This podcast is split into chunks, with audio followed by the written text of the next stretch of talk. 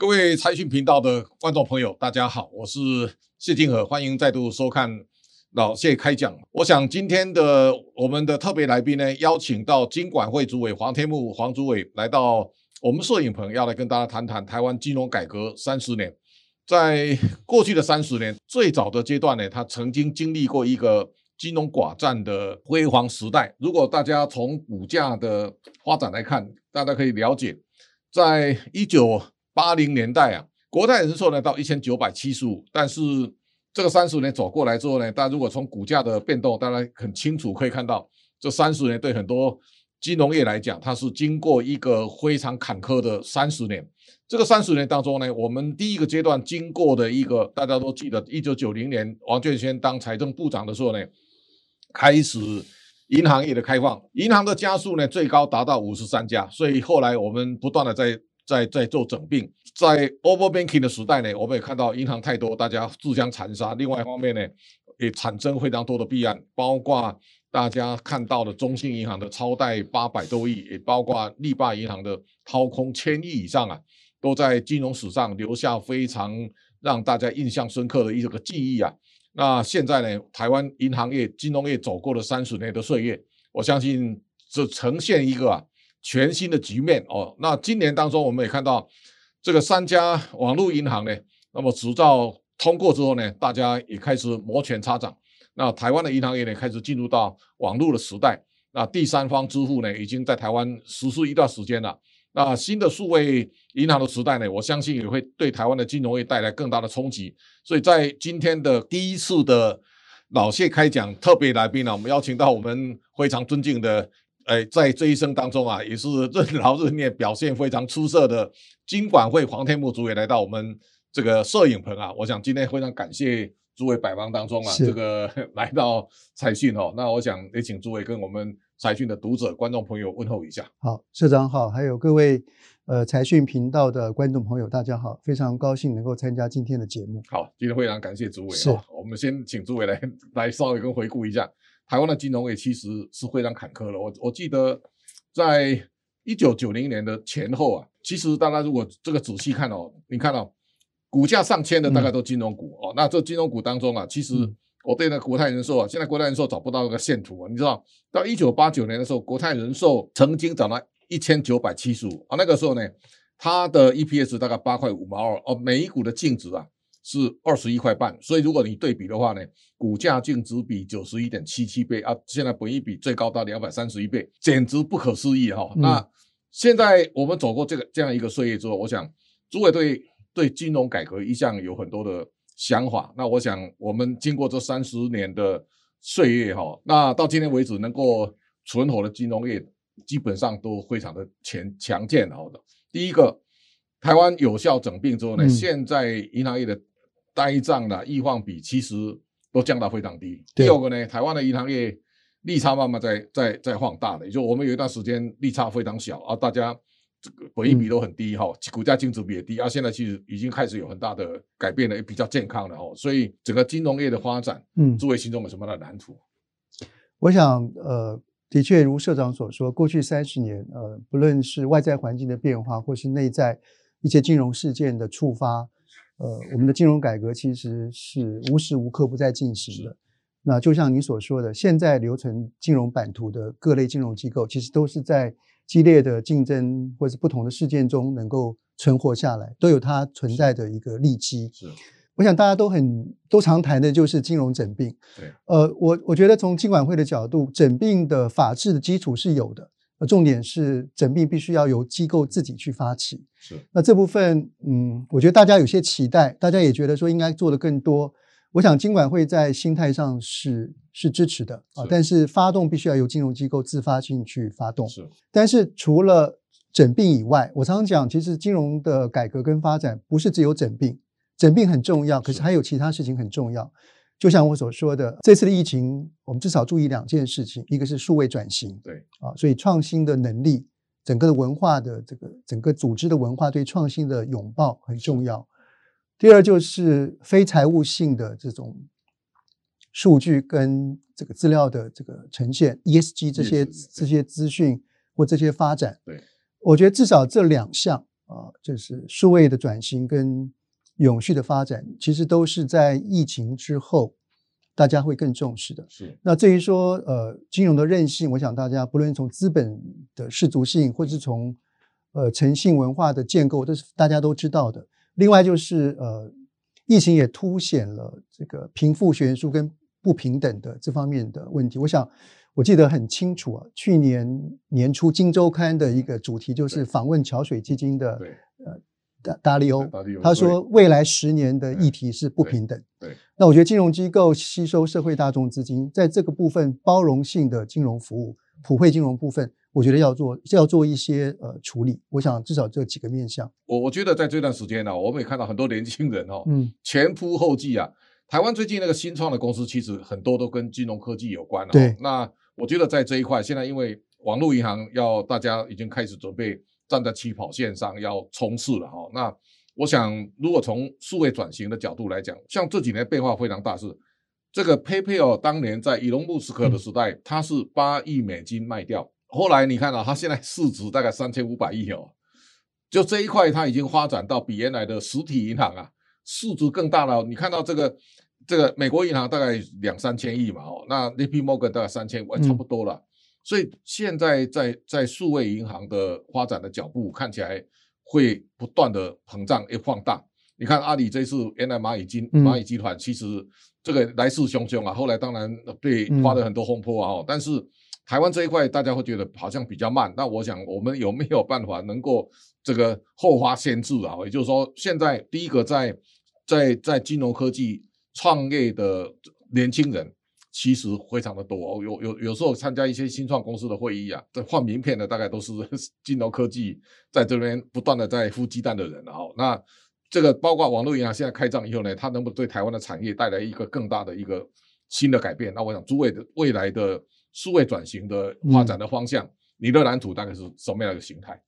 我想我们要了解，其实现在银行面对它的客群，其实就是呃叫 Z 世代。这就是从网景开始上市之后，一九九五年以后这个时代，其实未来三十年银行面对的客群就是这个时代的，呃，我们这个 baby boomer 对就要退场了。对，其实 Z 世代其实是未来这个时代，他们掌掌握的就是所谓的数位科技。对，那我想主管机关其实就是在制度跟法规上尽量去呃做调试，让这样子的一个发展环境能够完整。所以除了网络金融之外，我想纯网银的这个推动。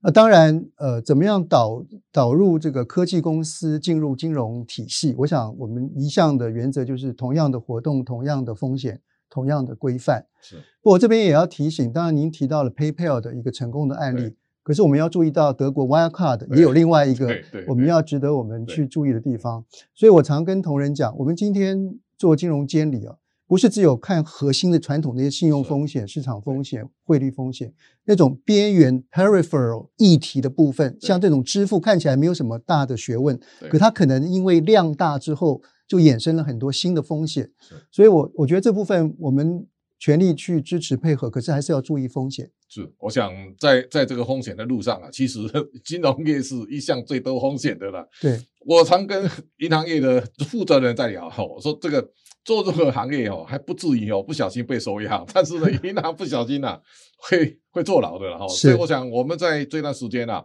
当然也看过有很多的弊案哦。你是看到这一次像润银的案子，你看一个一个一个案子一一掀开，大概都几百亿啊啊！这种几百亿如果最后是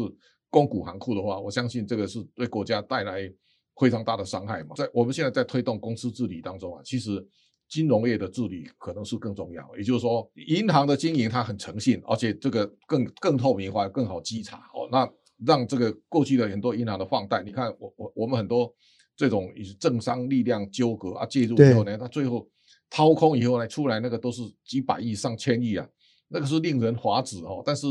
一旦造成伤害之后呢，大概回不去了。那这个时候呢，我想在这几年当中，当然可以看到。嗯金融改革慢慢在这一块比比较重视了哦，那我我觉得在落实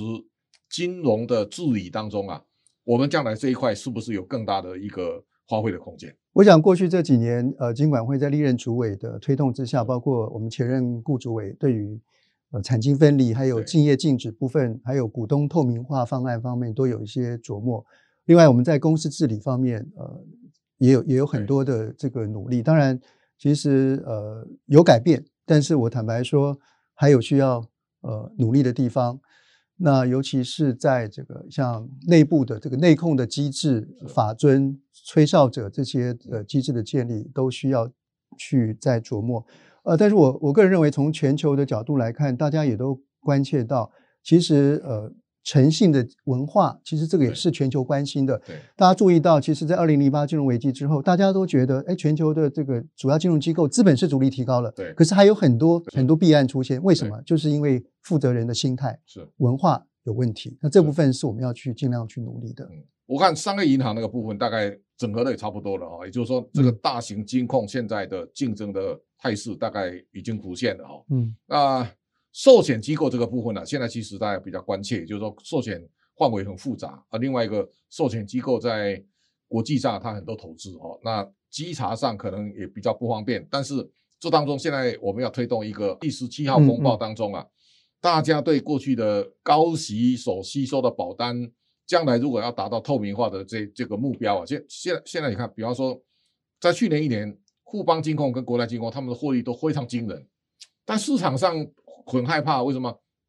我也有一次跟 互邦的。韩伟霆总经理，我也跟他讲，我说有我们有没有办法，就主动来针对 IFRS 十七哈，就十七号公报里面所归纳的项目，我们严格揭露一次哦，到底会会有多大的震撼呢？哦，那这个时候呢，这个是知识体大了哦。那我我觉得说，如果寿险公司愿意弄得更透明一点，我相信对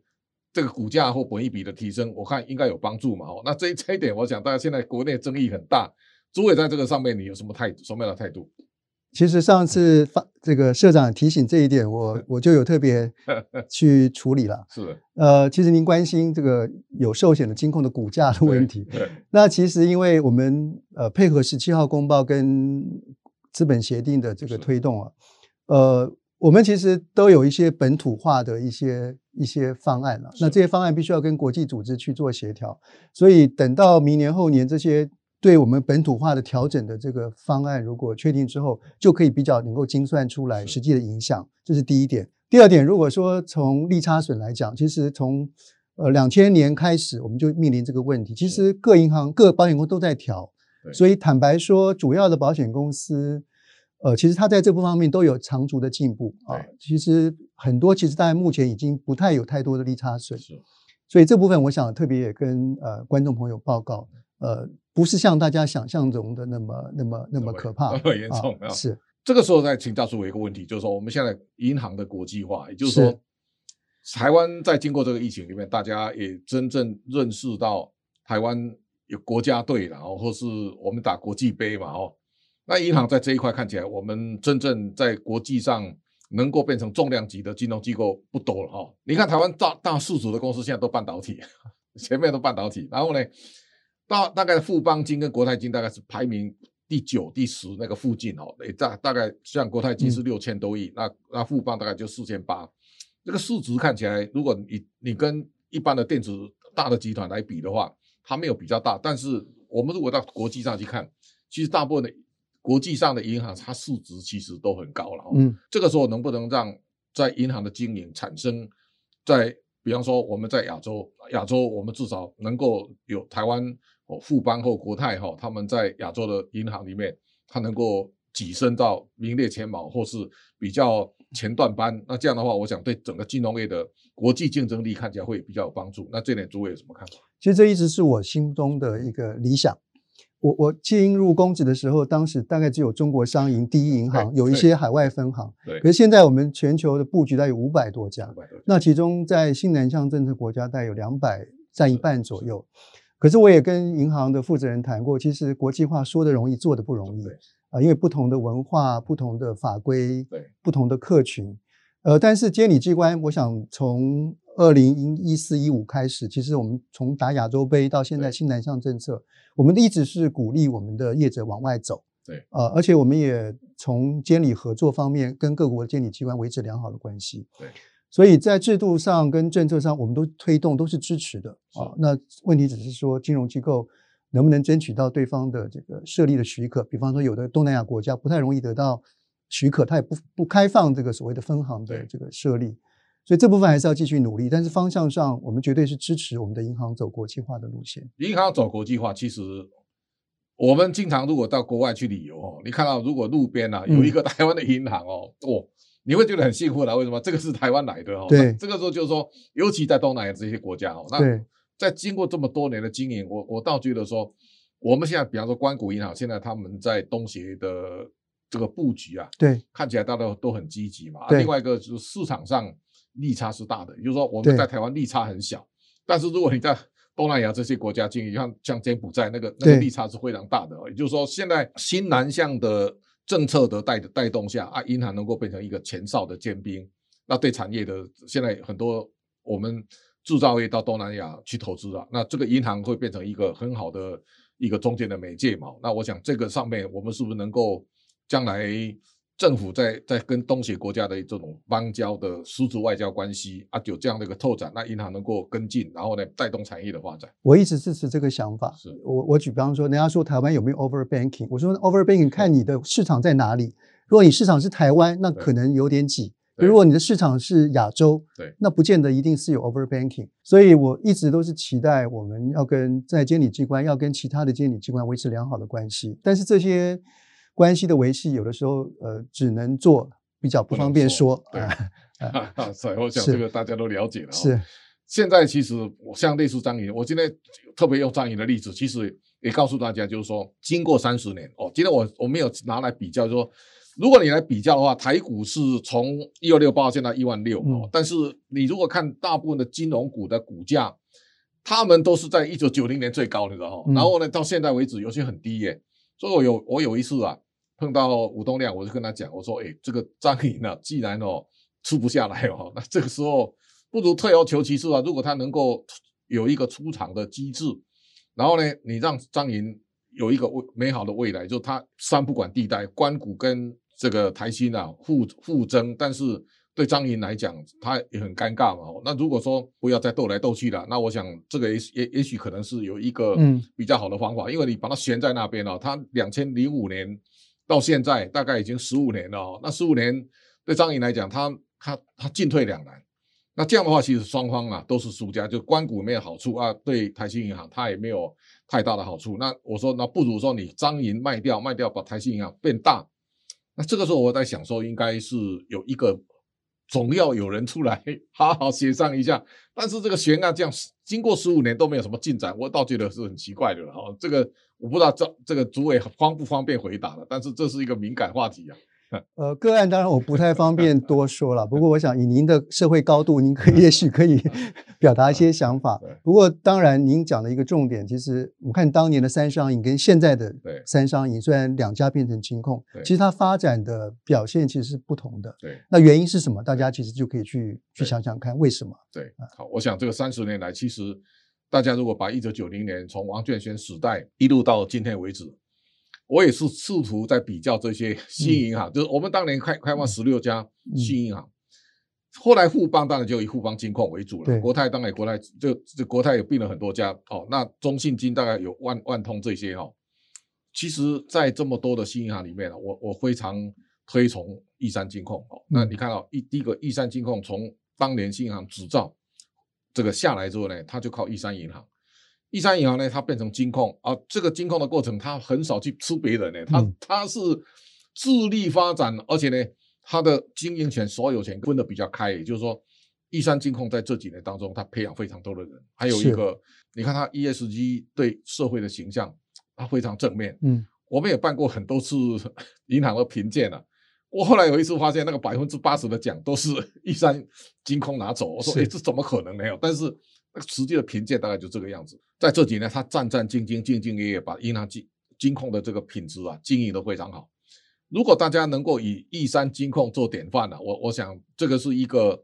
台湾在十六家银行新开放到现在，我觉得这是很不容易的。我们如果用这样的一个一个例子，就台湾银行业从一九九零年，我们走过三十年的岁月，嗯。大部分大概都都明都都有所归属了，但是能够靠着自己自己的力量，能够变成一个市值超过三千亿的金控公司，嗯、那我觉得这是一个很好的典范。那主委对后续的未来银行业的经营，应该有什么样的一个期许？我想，呃，从监理机关角度来看，当然不适合对个别银行 去做一些呃呃一些评论了。不过，我们当然期待银行在公司治理上、还有永续上、数位转型上都能够有所表现。对，呃，我想，我想这也是我刚刚一开始第一个问题中对银行未来发展所提供的期许。是，是好，作为刚刚您就讲那个普惠金融了。对，其实我记得有一段时间台湾香蕉盛产，所以我我看到很多金融机构。那个门市前面都摆满了香蕉哦，这一次看起来风里的危机啊，我看我们银行业啊也一马当先嘛哦，是，所以这个就是说在普惠金融的发展当中，我们将来还有很多层面可以做。诸位将来有什么样的期待？我觉得银行很重要的价值，其实它是吸收社会资金，所以它有一个责任，其实它要对社会不同阶层要提供服务。所以我想服务的范围很多，可是我为什么在上任之后对信托这个部分，我觉得需要多处理，就是因为信托它是可以不分贫贱，对，不分你的社会地位，都可能在你的人生某一个阶段需要它。所以我个人期待银行在盈利之余，能够兼顾一些企业社会责任，建立呃社会对银行的一个信任，呃，我觉得这非常非常重要。台湾其实哦，现在各行各业啊，我我经常在跟很多谈这个观念，嗯，第一个。大家知道，我们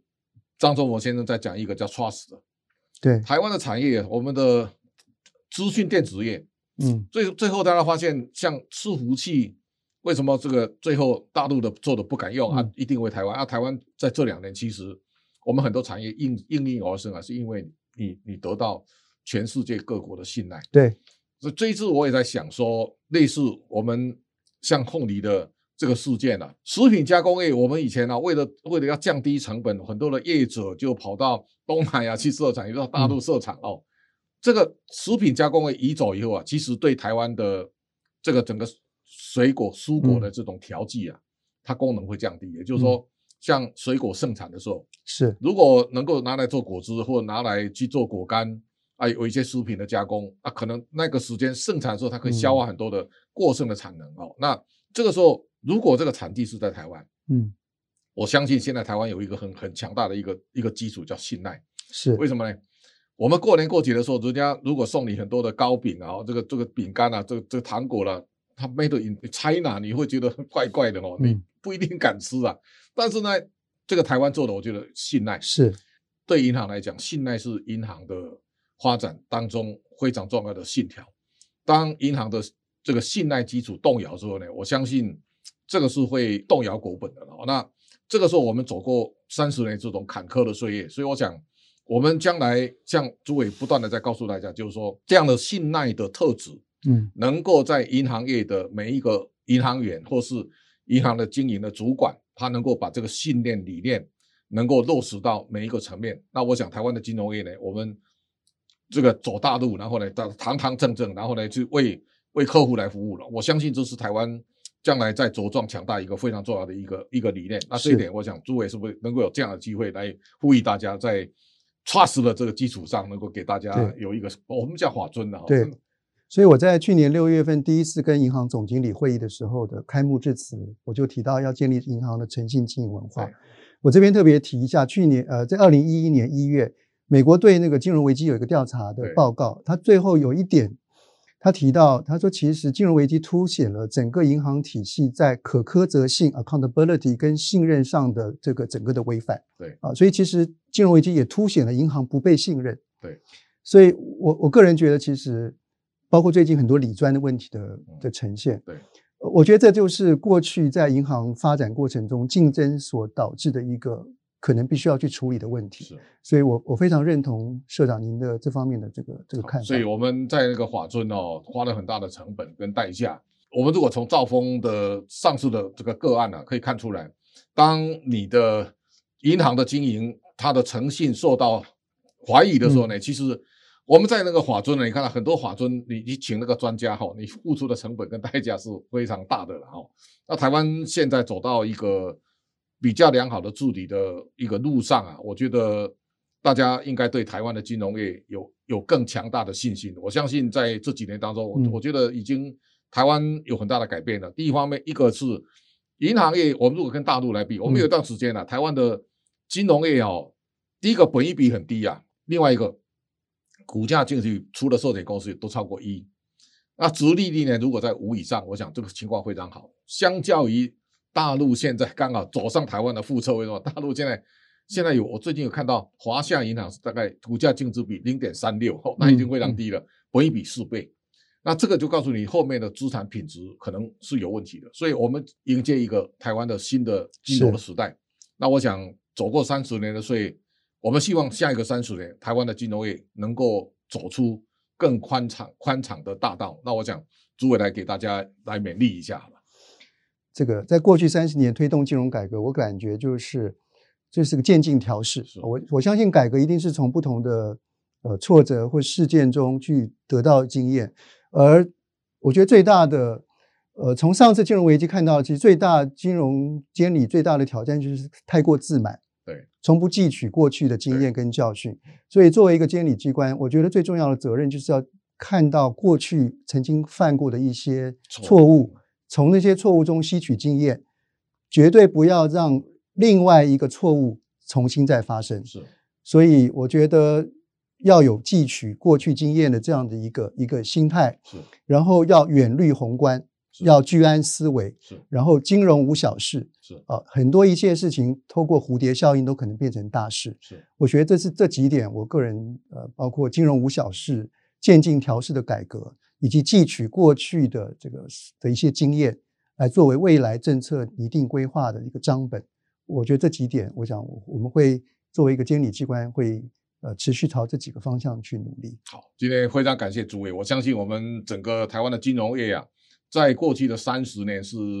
我们有很多不堪回首的沧桑哦。那大家也在困境当中啊，也不断的给台湾的金融业找到一条比较宽敞的路。那现在呢，看起来一方面我们落实普惠金金融，一方面我们的这个数位转型也正在如火如荼的进行。那我想台湾跟过去的每一个阶段来比，我想现在是一个相对美好的时代哈。那这个美好的时代，我想大家跟着主委一起来努力，我相信台湾应该会有一个更美好的明天。应该是大家一起努力，我跟社长一起努力，一起努力哈。我们感谢大家的观赏。那下礼拜大家。